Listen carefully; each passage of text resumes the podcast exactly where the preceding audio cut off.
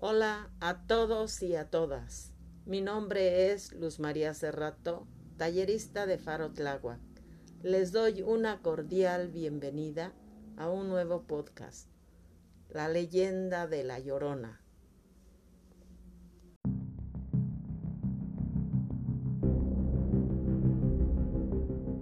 Historias paranormales de Tláhuac.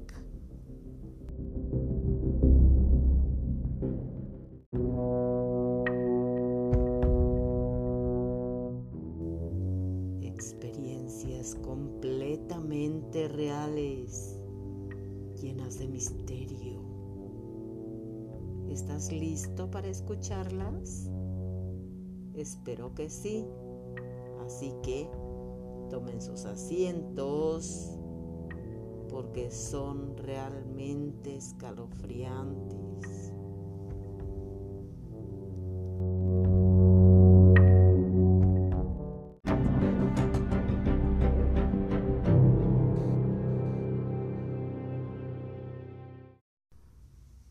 Comienzo con esta historia titulada La Llorona.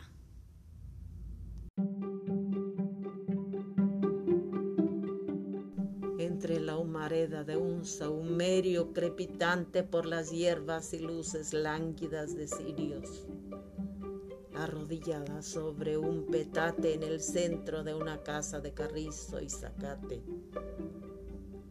a un lado del tecuil, donde enterró el cordón umbilical de la recién nacida. La anciana auguró la promonición.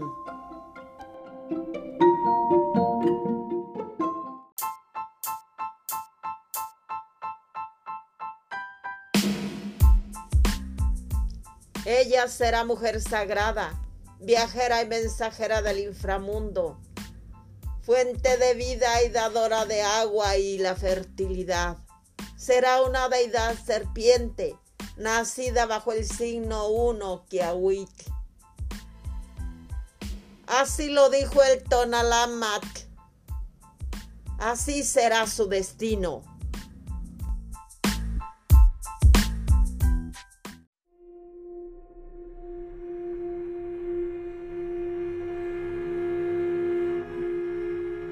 La noche de su nacimiento, entre la espesa niebla tendida sobre la laguna y las chinampas, cantó el tecolote hasta casi amanecer. Las lechuzas volaban chillando, surcando el firmamento oscuro con sus enormes alas blancas. Parvadas de murciélagos y mariposas negras sobrevolaron infestando la laguna. Como golondrinas en primavera al clarear el alba. La chinampería pobló de sombras que se dejaban entrever viéndose por la espesura de las verdes maizales, planeaba en círculo sobre la casa de basura un águila negra, como buscando a su presa. Los emisarios de los señores del inframundo y del supramundo llegaron a dar bienvenida a esa niña blanca de pelo largo, negro, brilloso, nacida en la, chinampa florida que era el ombligo de una gran laguna.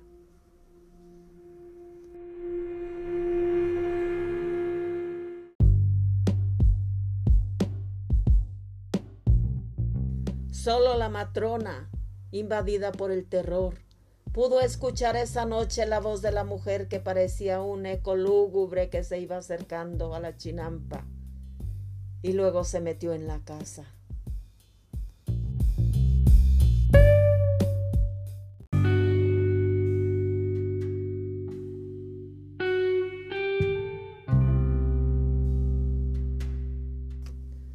Ella es la serpiente hembra, la Tetzimitl, señora de las Titziminé y además Tetzihuitl.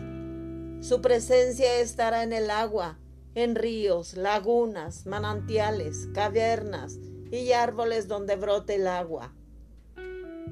Subirá hacia el cielo, hasta donde nace la lluvia, volando con el viento, convertida en rayo, cometa de fuego o águila, para hacer llover y, junto con el agua, regresar a la tierra, tenderse sobre ella para darle la vida a la laguna de Chinampas, donde nacen las flores y verduras que dan sustento al humano.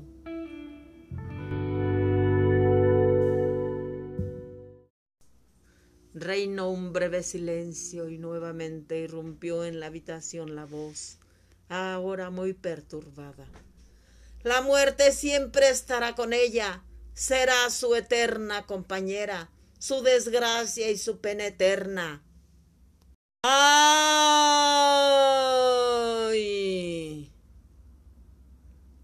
Se alejó la voz con quejidos sepulcrales para difuminarse a la distancia entre la niebla. Aullaron coyotes y perros durante unos minutos, hasta casi ahogarse, para luego dejar un silencio sepulcral en la habitación humilde.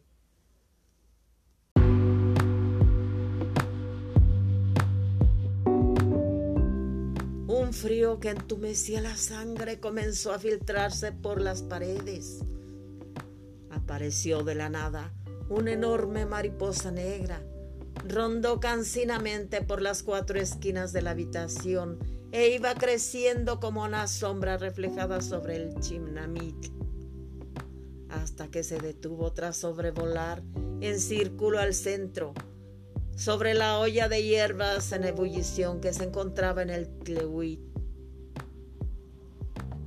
donde fue fundiéndose poco a poco con el fuego hasta desvanecerse.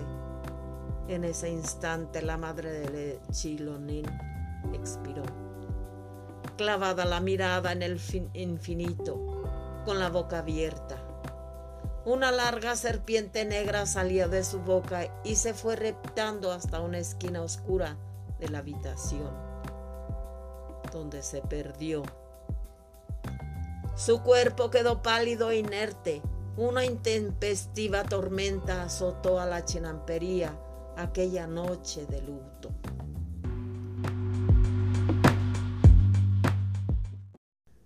Chilonen se convirtió en una hermosa doncella de 16 años. Creció sola en el aislamiento de su chinampa florida de la cual se mantenía. Esa tarde las nubes tormentosas se arrastraban negras sobre el firmamento y dejaron caer una tremenda granizada y tormenta. Las gotas de lluvia penetraban el rastrojo amogotado que servía de techo y la mantenía oculta. Entre las cañas vio que de los maizales salían reptando siete enormes serpientes negras que avanzaron sobre el pastizal hasta meterse tras unos arbustos para después introducirse bajo la tierra. Desde entonces acechaba sus sueños la imagen de aquella sombra, con capa y sombrero. Las serpientes aparecían todas las noches en sus pesadillas y en la vida real. Esa tarde de su sacrificio caían las gotas de sol bañando el templo de la isleta que veía alejarse sobre canoa adornada con flores y tules, con la gala que merecía quien era en ese momento encarnación del dios Tezcatlipoca, el oscuro y todopoderoso. Con ajorcas, orejeras, collares, pulseras y cascabeles en los pies, Tenía pintura facial de color negro y rojo, semejante a la imagen de Tezcatlipoca. Era un festejo, y entre esas mujeres estaba Shilonen, elegida por su belleza, su fina tez morena, su cabellera tornasol, que caía como una cascada hasta casi sus corvas, adornada con una diadema de flores, las cuatro mujeres vestidas de blanco deleitaban con sus bailes y sus cantos a la encarnación del oscuro poderoso. Sacaron un pedernal, cada una de ellas, para cortar las corvas de las rodillas y codos del mancebo, y cada una chupó la herida, succionando el líquido vital hasta que quedó pálido y en desvarío. Al tomar la sangre las cuatro mujeres entraron en un estado de letargo y cayeron al suelo. En ese momento salieron del agua cuatro cincuates que reptaron hasta subir la canoa, y al llegar a los cuerpos de las doncellas que dormían, se subieron por su vientre hasta alcanzar sus senos. A los que comenzaron a mamarles la leche, los cincuates silbaban mientras se deleitaban con los jugosos pechos. Luego se metieron debajo de sus enaguas blancas, hasta que las dejaron preñadas. Esa noche aullaron en la cresta boscosa de los cerros que circundaban la laguna centenares de coyotes. Era el fin de la fiesta de Tezcatlipoca. El dios estaba en el pueblo, entre sus fieles convertido en sus nahuales. La gestación duró solo siete días. Chilonen estaba sobre un petate en el centro de la casa de Tule, de la partera, que era caliente y aromoso como el interior de un temazcal. Debe ser fuerte. Son cuatro niñas que vienen, porque hoy es un mal día para parir, le decía la partera. Sin muchas complicaciones, una a una fueron saliendo las cuatro niñas del cuerpo de Shilonen envueltas en una especie de cuero que les cubría el cuerpo y la cabeza. Lloraban, emitiendo un silbido dulce y extraño, mientras la bella madre se había quedado dormida apaciblemente, como si no quisiera ya nunca despertar. La matrona retiraba la placenta de los cuerpecillos de las bebés, mientras cantaba en agua una canción de cuna como el trinar de cuitlacoches que decía Estas niñas tendrán suerte, no le deben temer a la muerte, nunca sus cuerpos serán inertes, reverdecerán, se pondrán de colores, serán siempre el olor de todas las flores. Enmudeció la hermosa canción cuando vio que los cuerpos de las niñas tenían piel de serpiente, escamada, de un color oscuro y motas de colores vivos. Rápidamente descubrió a cada una de las niñas tirándoles el cuero de sus cuerpos y las dejó en el petate. Ellas silbaban y lloraban. De repente invadió el temor a la matrona. Tengo que salvarlas prorrumpió hacia el patio. Corrió desesperadamente, abriéndose paso entre la tupida hierba de las flores de cempasúchil que le llegaban hasta el cuello. Llegó hasta el ojo de agua que estaba a orilla de la chinampa para tomar agua con una jícara que dejó cuidadosamente en el suelo. Como si fuera un espejo, enfocó la luna y su, su, inmenso fondo. Vio luces en el cielo muy lejanas, bolas de fuego que se iban acercando. Agudizó la vista y, distinguió bajando a las Chihuapipiltin, con cuerpos de rayos, impulsadas por violentas ráfagas de viento. No puede ser. Ya están aquí y vienen por las niñas. Es día de Seosomatli. No puede ser. Bendijo rápidamente el agua. Corrió nuevamente con dificultad. Llegó hasta el pancal. Empujó la puerta de madera vieja y, entre la luz lánguida de las velas de cebo, aguzó su visión para ver a la bella mujer desangrarse. La partera no podía parar el sangrado hacía lo posible porque Shilonen tenía ya en el rostro la palidez de los muertos. Un fuerte viento seguido de un aguacero azotó la resistente casa construida con shinanmit y zacate. Las niñas comenzaron a llorar como alertando a la madre, quien desvariaba. Alrededor de la habitación penetraron entre las gruesas cañas de carrizo del Shenamit espectros de mujeres vestidas de blanco con el rostro de calavera, enormes cabelleras de culebras negras, patas de guajolotas y garras de felinos en sus pies y manos. La habitación resumbaba con las altas notas de sus repetitivos quejidos. ¡Ay! ¡Ay! ¡Ay! Eran las chihuapilitin, odiosas mujeres, quienes habían bajado con el viento y la lluvia porque hoy era su día y querían llevarse a Chilonen y sus hijas. El alarido de las diosas parecían un torbellino en la habitación. Ya lograban su cometido y se llevaban el tonal de Chilonen, porque abrió los ojos y clavó su mirada. Sus cuencas eran oscuras, sin pupilas y sin luz.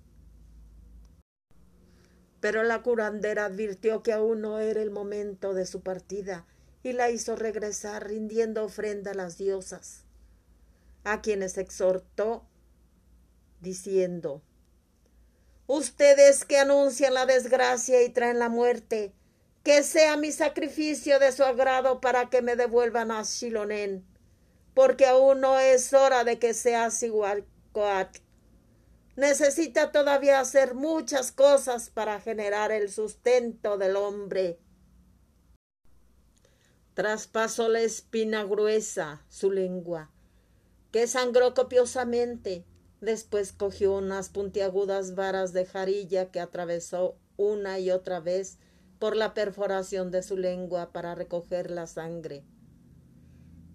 Cada vara debilitaba a la curandera con dolor hasta que su desvarío la llevó a estar en contacto con lo sagrado y vio a Shilonen siendo jalada por la cueva hacia un abismo.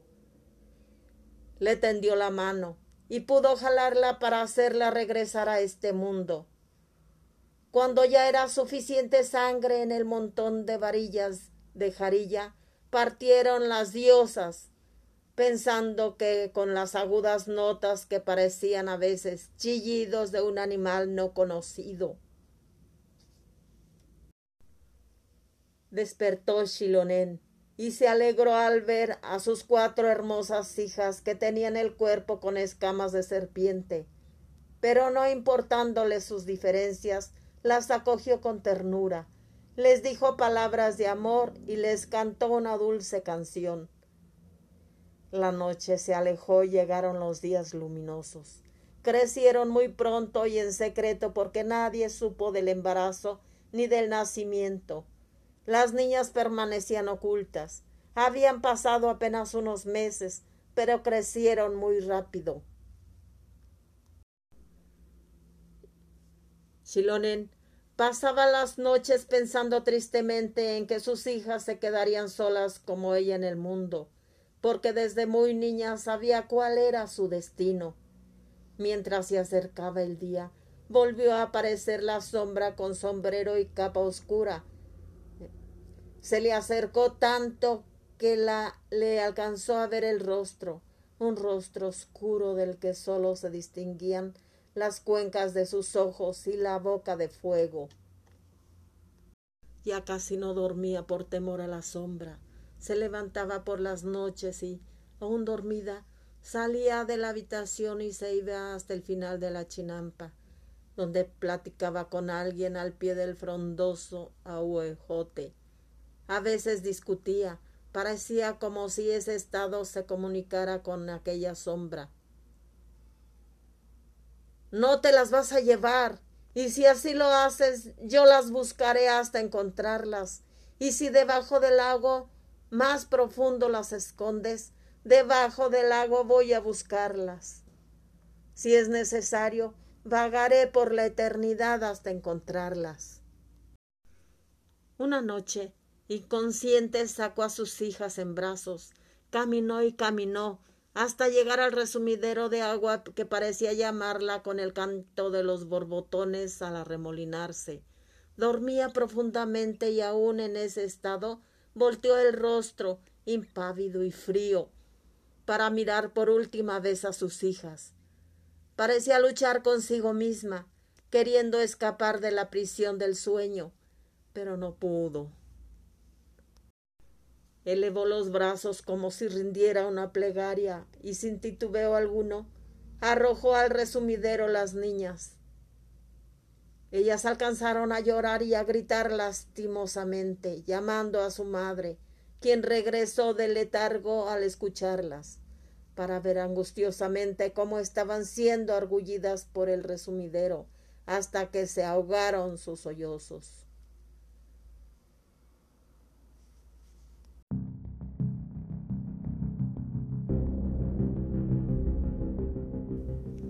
Gritó desesperada. ¡Ay, mis hijas! Se manifestó el grito y se escuchó un eco retumbar en las crestas de los cerros. Con desesperación se arrojó al agua, sumergiéndose una, otra y otra vez. Cuando el resumidero también estaba jalándola, le salieron escamas en el cuerpo y se le desarrolló una cola de serpiente que le permitió sobreponerse a la furia del agua y salir. Pero ya no encontró a sus hijas.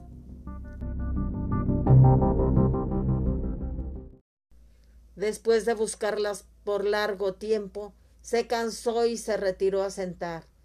Desolada bajo un sauce y se puso a llorar, compungida por mucho tiempo. En medio de su dolor y enjuagándose las lágrimas, alcanzó a ver pasar corriendo a la sombra de sus sueños, que huía entre inmensos tulares. Silonen nunca tuvo consuelo, lloraba pensando todo el tiempo en sus hijas. Deambulaba por las calles como una doncella enlutada de blanco, bella, con la cabellera negra tornasol, que llenaba de sensualidad su joven y blanco cuerpo, siempre con su velo blanco tras el que ocultaba su pena. Oraba Shilonen desde la mañana, cuando por la tarde un sacerdote vestido de negro le dijo la noticia. Al final de la fiesta has de morir para dejar este cuerpo joven, convertirte en la diosa, en nuestra madre. Llegado el día condujeron a la bella mujer que vistió los veinte días como Sihuacoatl hasta el Teocali, dios del Sinteot, dios del maíz, donde había de morir. La recibió un sacerdote llamado Sicahuitli, poniéndose delante de ella, tocando unas sonajas, meneándolas de un lado a otro. Pusieron delante de ella incienso aromoso, que la fue acompañando para subir hasta lo alto del templo. Desde las alturas se veía la gente reunida iluminándose con antorchas. El firmamento era oscuro como el limbo. La luna comenzaba a subir al cenit. Soplaba el viento negro. Uno de los sacerdotes la cargó a cuestas, espaldas con espaldas, y la colocó en el posición de frente a la luna. Otro sacerdote, vestido de negro, a semejanza de esa sombra que tanto la acosó en vida.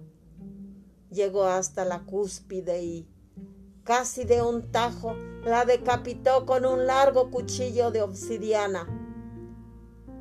Corrió por todos lados la sangre cuando la cabeza se desprendió del pellejo del cuello, como cuando se matan a los guajolotes en víspera de la fiesta.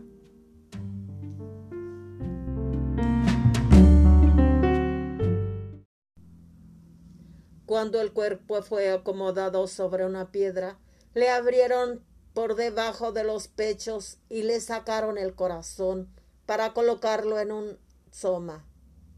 Ese acto simbolizaba el desprendimiento del fruto. La cabeza de la mujer representaba el maíz tierno, hecho este sacrificio a honra de la diosa Shilonen. Todos corrían a los campos a comer gilotes y hacían panes con ellos y se comían las cañas dulces. Era la época del comer, los primeros brotes tiernos de maíz. Gracias al sacrificio iniciaba la época de bonanza, de abundancia. La joven mujer pasaba a convertirse en Sihuacoatl y su labor eterna sería dotar de los instrumentos para labrar la tierra, enviar la lluvia, proteger las plantas, propiciar la fertilidad de la tierra y apaciguar sequías. Cuando ella venga a la tierra de los humanos, penará por las encrucijadas de los caminos, en canales, lagunas, manantiales, ojos de agua, cuevas y todos los lugares donde haya agua, porque eternamente buscará a sus hijas que se llevó el resumidero. Es un tetzahuitlique que anuncia las desgracias y la muerte. Se llevará a los niños enfermándolos de chipileza. Llorarán y estarán tristes hasta el morir. Ella siempre procurará que caiga el agua para que se tienda sobre la tierra y así fecundarla. Dicen los viejos que habitan las chinampas y los cerros, que después del año 2000, cuando se vean cosas que nunca antes se habían visto, cuando una mula sea fértil y tenga hijos, cuando el carrizo le salgan espigas como al maíz y los agüejotes den frutos comestibles, regresarán las diosas serpiente con la Siminme para comenzar la nueva era después del diluvio. Dicen que han caído varios del cielo en los pueblos y que se han convertido en gente de sociedad, confundiéndose con los humanos. También han visto a Sihuacoatl vestida de blanco, sensual, hermosa, penando bajo los árboles de los sauces frondosos, a orillas de los canales y las chinampas. La culpan de los muchos ahogados que aparecen en Xochimilco y Tláhuac. Dicen los viejos que llegado el día, ella bajará a penar por sus hijas cuando sea el final de los tiempos, el final de los hombres y de nuestra era. Esta fue la otra leyenda de la Llorona, la leyenda de Tláhuac. Muchas gracias.